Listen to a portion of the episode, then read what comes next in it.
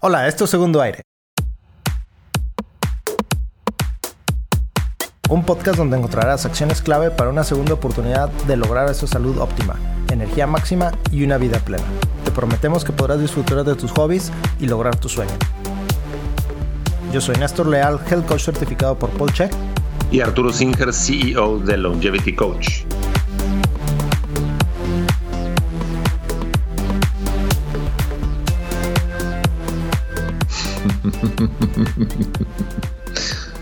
Hola Arturo, buenos días. Teníamos tiempo de no grabar. Teníamos tiempo de no grabar después de un semisabático. sí, caray, ¿qué tal? Pues un montón de actividades eh, personales que teníamos ambos.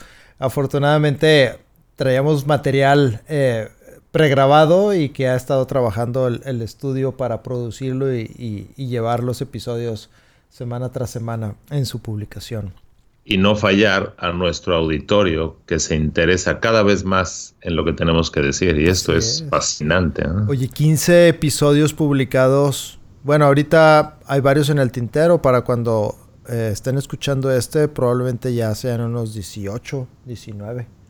Sí, sí. Fíjate que hoy traemos como mucha energía precisamente por esa pausa que tomamos y antes eh, fuera del aire estábamos platicando de un, de un caso de estudio sobre depresión y ansiedad y quisiera retomarlo para nuestra plática, eh, nuestro episodio del día de hoy. Y pues básicamente es un conocido mío que trae problemas de ansiedad y depresión y está genuinamente buscando una, una salida a él y haciendo algo de investigación, buscando suplementos y cambio de estilo de vida para resolverlo. Qué interesante. Seguramente lo va a lograr. Porque el primer paso es ese, ¿no? Primero entender que tienes un problema y luego cómo le hago para salir de ese problema, ¿no? Así es. Estaba platicando con mi amigo que él está tratando de dejar el medicamento y está encontrando, está tratando también de encontrar su dosis de suplementos porque se dio cuenta que si toma todos los días 5-HTP y mucuna, como que llega un momento en que ya no siente el efecto. Entonces como que lo tiene que tomar un día y dejar dos o dejar tres y luego volver a tomarlo para sentir el efecto y, está tratando de encontrar su dosis como lo dice Ben Lynch, ¿no? Tienes que empiezas con una dosis y tienes que ir eh, ajustándole al a ojo de buen cubero si no tienes la información genética como lo haces tú. ¿Cuál es el asunto que quiere resolver tu amigo? Depresión y ansiedad. Él también está fumando mucho y quiere también dejar de fumar, no utilizar... Eh, o sea, ¿Fumando tabaco? ¿Tabaco o marihuana? No, marihuana. Ya. Ahora, hay unas variedades de marihuana que producen más ansiedad, entonces él tiene que... Ha estado peinando todas las variedades disponibles para ver cuál es la que le causa menos ansiedad. Oye, y dime una cosa, ¿cómo fue que llegó a la mucuna pruriens? Investigando. Él, él, investiga, también lee y este un día me preguntó que si no tenía algún suplemento del DOPA y le dije, pues Mucuna es lo que hemos estado recomendando y por ahí tenía dos botes y le, pasé uno y lo funcionó. Entonces yo no lo he utilizado, no sé cuál es el efecto, pero a él sí le, le funcionó. Y tampoco quiere ya su medicamento psiquiátrico. Entonces poco a poco, al menos está consciente y poco a poco quiere dejarlo, pero quiere, quiere nada más una dosis de mantenimiento de suplemento y el medicamento de dejarlo por, por las buenas. Pero... Que me gusta. ¿Mm? Dime, dime. No, no, eh, lo que platicaba, él es músico también. Entonces, ayer yo le decía, fíjate qué curioso que a mí me dan dosis muy altas de dopamina estar yendo al jiu-jitsu y le preguntaba yo que si a él no le funcionaba igual la música. Porque como él, él de repente se, pone a tocar piano o, saxofón y la guitarra es multiinstrumentista él. Entonces, los retos, creo que yo que los retos son los que cuando una vez que los cumples, tienes una dosis de dopamina que te da el cuerpo como un reward, ¿verdad? No como una, como una gratificación. ¿Tú qué opinas? Fíjate que me, me gustó este caso práctico sobre depresión y considero que este puede ser un muy buen podcast de continuación del tema de depresión que explicamos con lujo de detalle en un par de episodios atrás con la psicóloga. con la psicóloga Angélica y la doctora Verónica. Entonces, me gusta este caso de, tu amigo porque es el típico caso de la persona que entiende cuál es su problema y quiere investigar y quiere salir adelante. Coincidimos en el hecho de que algo le falta, lo que no sabemos es qué. Entonces, ¿cuál sería mi sugerencia para tu amigo? Mi sugerencia sería, vayamos de lo sencillo a lo complicado. Entonces, ¿por qué cree él que su depresión es por falta de dopamina y entonces toma mucuna. O sea, ¿por qué, por qué se fue para ese neurotransmisor y no, por ejemplo, para este, revisar niveles en sangre de vitamina D? Que eso lo puede hacer cualquiera. Llegas al laboratorio, señorita, necesito por favor vitamina D.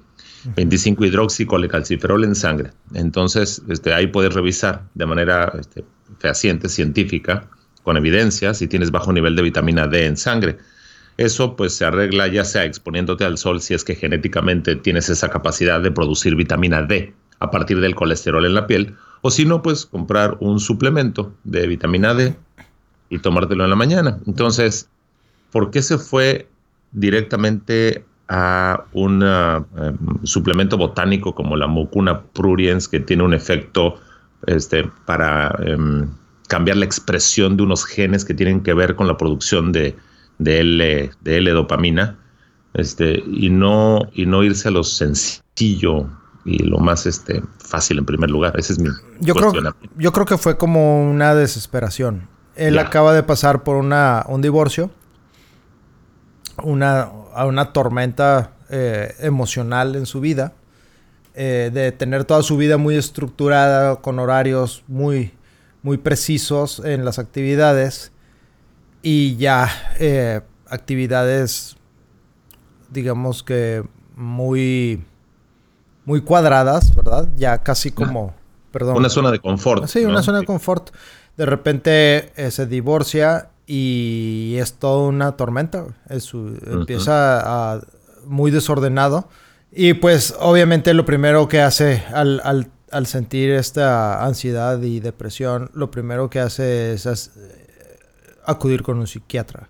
Entonces, pues el psiquiatra ya lo hemos platicado. Lo primero que hace es, sí, trata el tema psicológico, pero pues también desde la primera cita ya está recetando medicamentos alopáticos.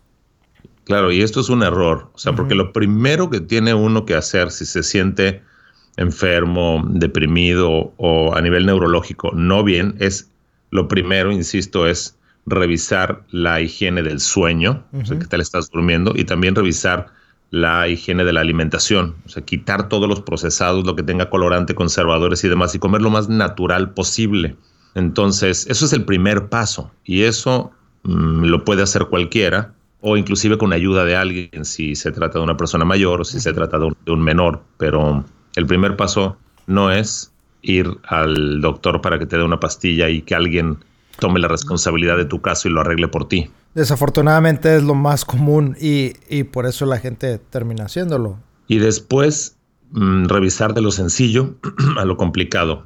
Hay veces que lo sencillo puede ser un ambiente tóxico, ya sea que haya mucho ruido en la noche o mucha luz en la noche y no puedas dormir.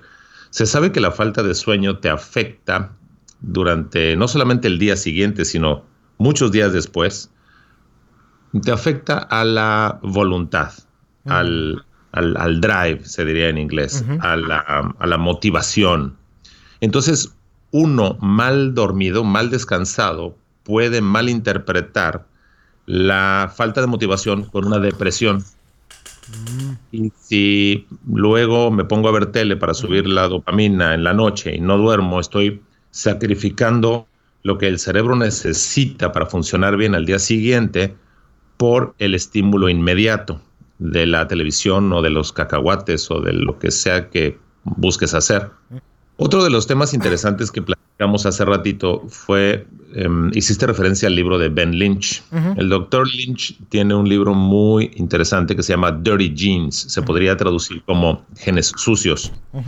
Y revisa, este, no recuerdo si son siete u ocho genes distintos, y te, y te da tips y te da este, formas de ir arreglando de acuerdo a unos cuestionarios el gen que tengas más sucio, ¿no? Entonces, de las primeras cosas que dice el doctor Ben Lynch es exactamente eso, que este, limpies tu dieta, o sea, dejes de comer cosas procesadas y cosas que se sabe que tienen sustancias que son neurológicamente activas. Por ejemplo, el colorante rojo 40. Mm. El colorante rojo 40 se sabe que hay muchos niños que les causa este, ansiedad y sintomatología similar a déficit de atención. Hay documentales muy interesantes. Hay uno en particular que se llama Red 40, The Color of Poison. Se traduciría como rojo 40, el color del veneno. Es un buen documental, ya tiene varios años, que está en YouTube e indica em, estudios sobre cómo este sencillo colorante que está en dulces y chocolates y este me parece que hasta le ponen algunos cacahuates, etcétera, para darle papas, sí, es, es, muy barato, es muy recurrido, es muy este recurrido su uso, o recurrente, mejor dicho, su uso, y causa problemas neurológicos terribles. Entonces, yo considero que no sirve de mucho estarle atinando por un lado a qué te hace sentir mejor y seguir alimentando estas rutas metabólicas que se saben generan problemas. Fíjate, dos, dos temas que salen a partir de tus comentarios. Uno, mi... Eh, bueno, conozco una persona que trabajaba en una empresa procesadora de alimentos, que trabajan pues, muchas de las recetas de, los, de las grandes cadenas alimenticias. Sí. Y pues son salsas, eh, sazonadores, eh, en general salsas y sazonadores y recetas de que nada más se agregue agua y ya. Él tenía, eh, era el comparador principal en, en, esta empresa de insumos. Y tenía prohibido a su hijo consumo de salchichas. Cualquier marca de salchicha. No, están prohibidas en la casa. Porque él sabía cómo estaban fabricadas y qué llevaban. Y obviamente, pues, como dices, el color rojo, decía precisamente, las rojas son las peores. Sin mencionar marcas, pero pues ya podemos identificar algunas por ahí. Y el otro tema que salía, em, mencionaste lo del color rojo. ¿Qué, ¿Qué, más dijiste? Sí, el asunto aquí es que a mí me llama la atención, inclusive me causa, me da mucha ternura, me da mucha, me da mucha ternura como eh, muchos doctores este, ignoran el tema de la comida, eh, pues por ignorancia, tratar de hacerlo menos cuando la comida tiene sustancias químicas que tienen un efecto para modular la expresión de los genes. Es inclusive de lo más importante que durante el desarrollo recibe el ser humano desde eh, la, estar en la pancita de su mamá para interpretar las señales del medio y para mm, entender qué es lo que le espera en el momento de nacer. Lamarck hace muchísimos años tenía una teoría que se enfrentaba a la de Darwin y finalmente nos quedamos con la teoría de Darwin pues porque era más fácil de evidenciar a través de pues, los restos fósiles que se encuentran por todos lados. El problema que tuvo Lamarck para explicar la epigenética, o sea, el efecto que tiene el entorno en la expresión de los genes, es que no había forma de evidenciarlo. Todavía no existía la tecnología pues para hacer el mapeo genético y para entender los distintos polimorfismos genéticos, o sea, si una base del DNA se cambia por otra base, resulta en un efecto distinto. Entonces, la verdad del caso, y hoy nos damos cuenta de que ambas teorías son correctas y se complementan, tanto de em, la Lamarck con la epigenética, hablando de la nutrigenómica en particular. La nutrigenómica, ¿qué es? Son esas mm, sustancias que uno ingiere, son como nutrientes, que tienen un efecto en la expresión de los genes. Y la parte que no cambia de acuerdo al entorno, que es de lo que platicaba Darwin. Entonces, para ayudarle a una persona como tu amigo, por supuesto que tiene una parte del genoma que no cambia y eso pues, em, pues el color de ojos, a lo mejor eh, el color de la piel, el hecho de que tenga cinco dedos en las manos y en los pies, etc.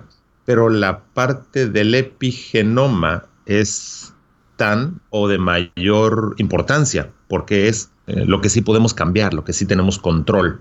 Lo que tú me comentabas de cómo tus clases de jiu-jitsu y las competencias te motivan y te generan dopamina. Eso es el entorno, eso es el epigenoma. Y uno tiene capacidad, insisto, de cambiarlo. Eh, ya sea cambiar la temperatura de tu entorno, meterte a un lugar con aire acondicionado o meterte al agua fría o al agua caliente. Y también determinar qué comes y qué no comes. Siento que es mucho a nivel personal lo que médicos, mm, doctores, eh, nutricionistas, dietistas, psiquiatras, psicólogos y todo mundo encargado de eh, tratar a alguien más, de ayudar a alguien más, um, tenemos que ponernos a ver todo este nuevo panorama de la epigenética.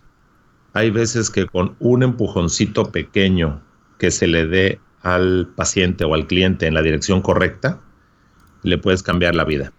Entender de que sí, uno puede llegar a tener cierto interés económico, pero nunca está por encima del interés de ayudar y de curar y arreglar a alguien utilizando un criterio correcto. Pero Arturo, ¿cuál es esa chispa inicial, verdad? O sea, yo, yo a veces me acuerdo haber tratado a una persona con depresión que traía varios intentos de suicidio. Entonces le digo, mira, para empezar, estás aquí conmigo, tú sabes que te quieres suicidar y estás buscando una solución, si no ya lo hubieras hecho.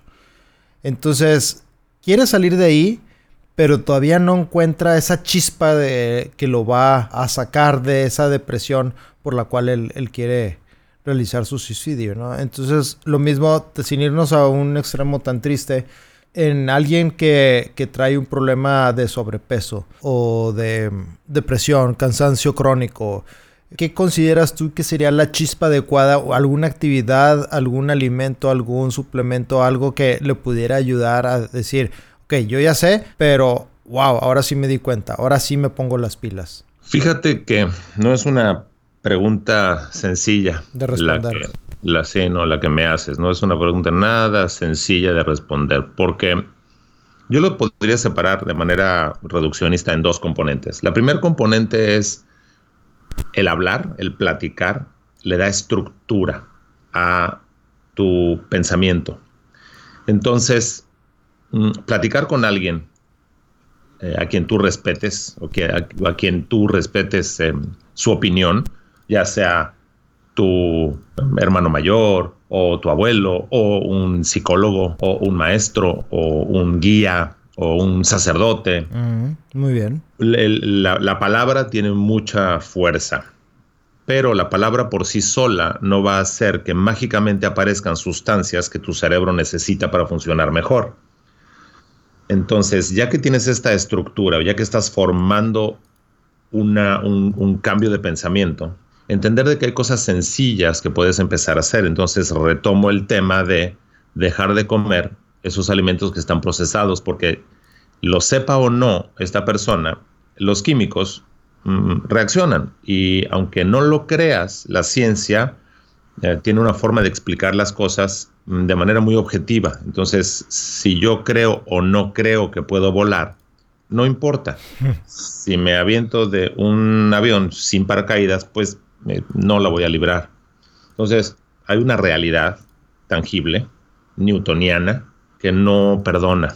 Y es muy importante entender que te puedes pasar toda la vida o años de tu vida en pruebas y error, que sí es el método científico, pero si no tienes la estructura eh, platicada de cómo es posible cambiar tu vida, tu forma de pensar y ser automotivado, pues es posible que te gane te gane la depresión y no le atine nadie a los químicos que necesitas a nivel neurológico para funcionar mejor. Ok, estoy de acuerdo contigo lo de buscar y acercarse con alguien, un guía. Lo platicamos en aquel episodio con, la doctora Verónica y la psicóloga Angélica. Eh, y aquí también yo quiero agregar este, la parte que te decía hace rato. Eh, la motivación que tengo yo de ir a, entrenar todos los días, fuera de, que es la misma actividad siempre, al contrario, en el Jiu-Jitsu siempre es diferente. Vas a aprender una técnica nueva y te vas a enfrentar a nuevos problemas en el mat. mi amigo del que platicábamos al inicio, él es músico y tiene un amigo músico también, guitarrista virtuoso. Y lo que hace eh, su amigo, porque lo platicamos este, como caso de estudio entre los dos, tratando de entender los, los, los temas y cómo trabaja la mente, su amigo se pone retos para hacer movimientos más eficientes al tocar guitarra. Entonces, hacerse más hábil. Entonces, aquí hay un factor que en inglés le dicen gamification.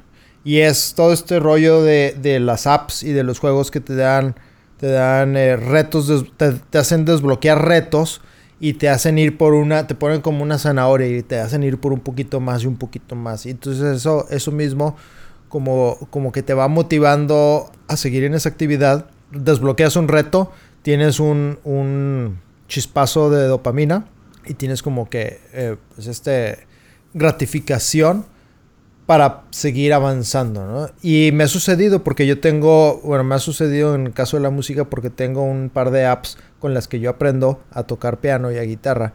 Y precisamente te ponen estos retos y, te califica y te pone estrellitas y te dice, ahora comete menos errores, ahora hazlo más rápido. Y, y ese es un drive interesante sin necesidad de un suplemento, ¿verdad? Una actividad que te está causando, ¿verdad?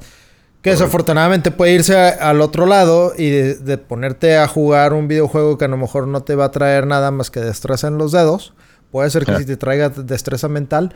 Pero, por ejemplo, si te vas a, un casino a gastar la lana y le estás picando y jalando la, eh, picando el botón y jalando la palanquita, te está generando dopamina, pero no te está trayendo ningún beneficio eh, productivo, quisiera yo decir.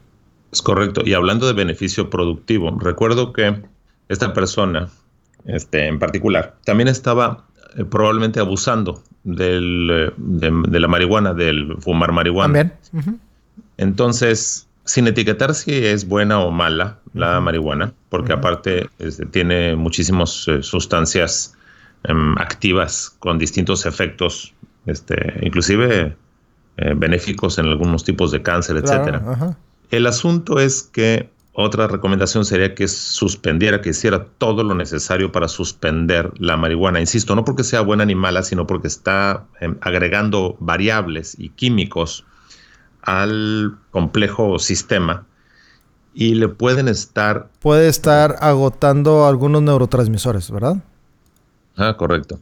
Inclusive en personas que tienen deficiencia de litio, el... Em, el, uso, eh, aunque sea recreativo, de marihuana genera un, bajón durante los días siguientes al episodio eh, terrible, Entonces, hay, hay muchas sustancias, cientos, miles de sustancias que tienen efectos eh, neurológicos, y lo que habría también que revisar es cuál es la razón por la cual em, esta persona empezó con el uso de marihuana y si de manera concomitante utiliza este, alcohol u otras sustancias y para qué lo hace.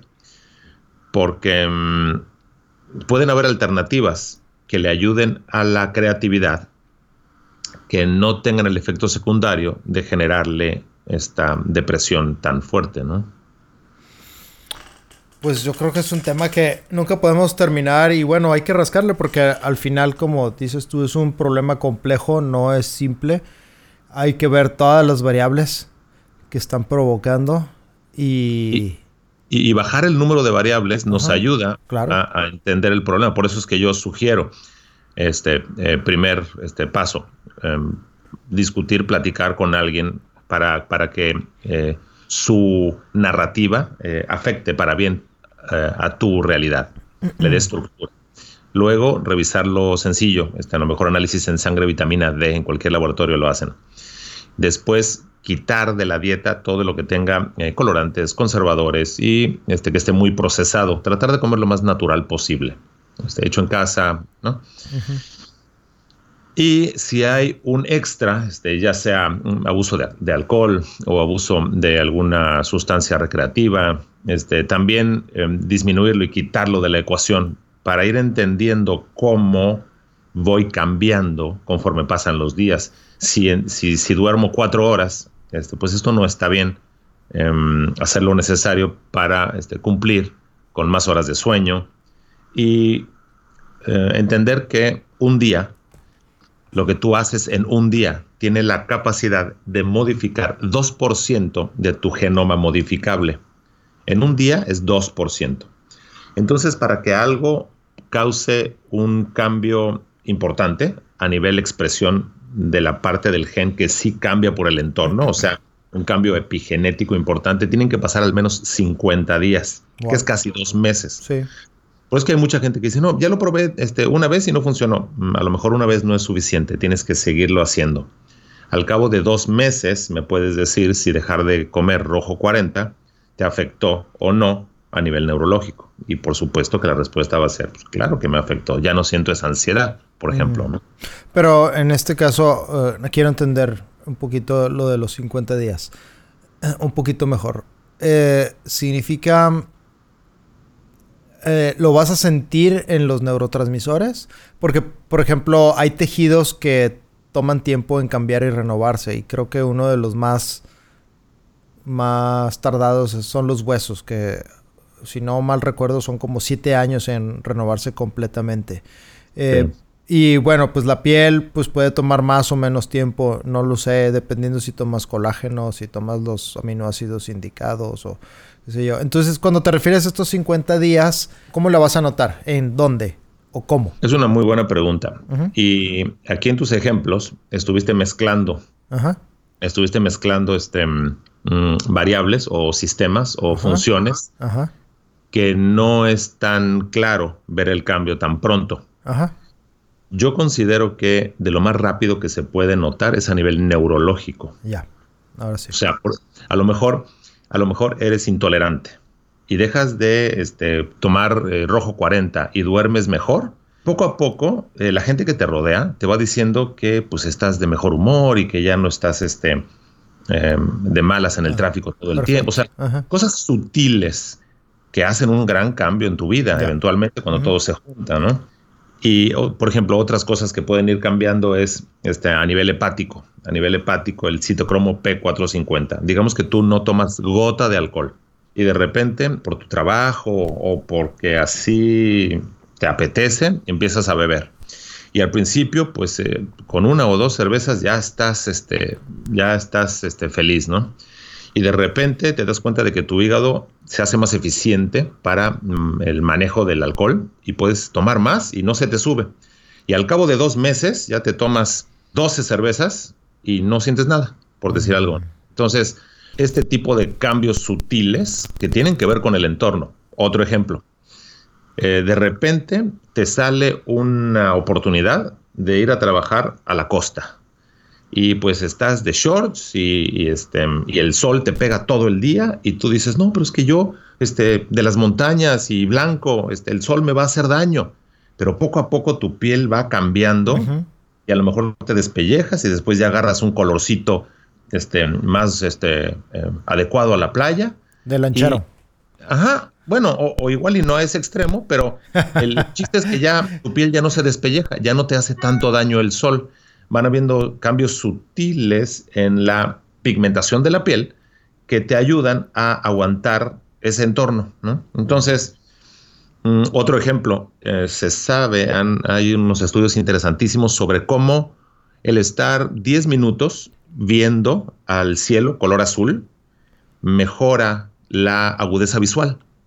Entonces, no me refiero a estar viendo al sol. Sí, no me refiero a estar viendo al sol, me refiero simplemente estar sin lentes en, en, a campo abierto, este, viendo al cielo, ¿no? Como viendo a las montañas y viendo así.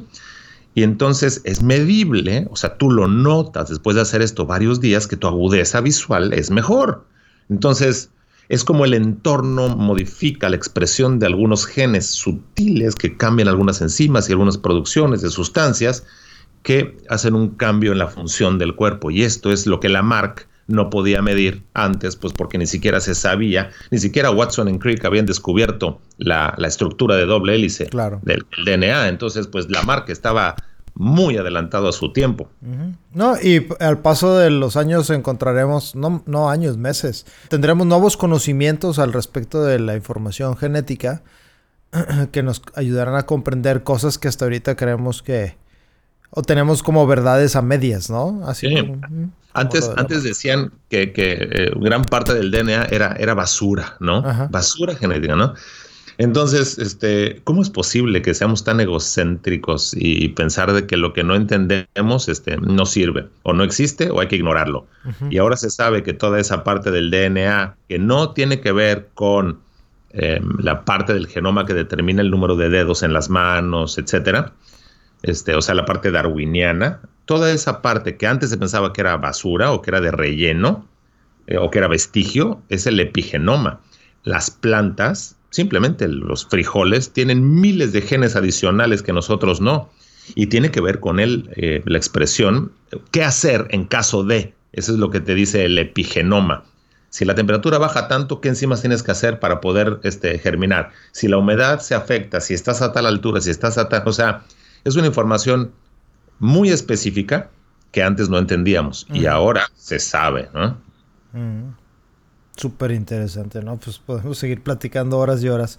Pero me gustó mucho que trajimos al, sobre la mesa este caso de estudio específico de, una persona sobre depresión y ansiedad y, y cómo está él activamente tratando de resolverlo. Em, a mí me, hace preguntas, mm, no, no es una consulta propiamente, pero él hace su investigación, eh, se interesa por leer está genuinamente interesado en, cambiar.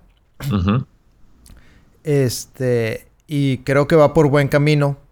Eh, con una con unos ayudaditas, unos empujoncitos, este, direccionarlo creo que le puede le puede ir muy muy bien y genuinamente yo también deseo que, la gente tenga ese esas ganas de, querer cambiar su vida y tener disfrutar de su segundo aire. Y haciendo, para eso estamos, Néstor. Sí, haciendo honor al, nombre de, este podcast. Para eso pues estamos. muchas gracias por su atención. Gracias, Carlos. Gracias, Javier, en cabina. Gracias, Néstor. Gracias a todos. Un abrazo y seguimos para el siguiente. Claro que sí. Buenas tardes. Chao. Esto fue Segundo Aire. En la descripción del programa encontrarás nuestros datos de contacto y las referencias de los temas de hoy. Recuerda que puedes tener una consulta privada con Arturo Singer Longevity Coach y visitar la tienda épica de Néstor Leal. Si te gustó este podcast, suscríbete dejándonos una reseña y compártelo con quien esté viviendo un segundo aire. Este podcast fue producido por Arrabal Studio. Productores ejecutivos Carlos Urrutia, Chaco Urrutia y Javier Martínez. Grabación y edición por Javier Martínez.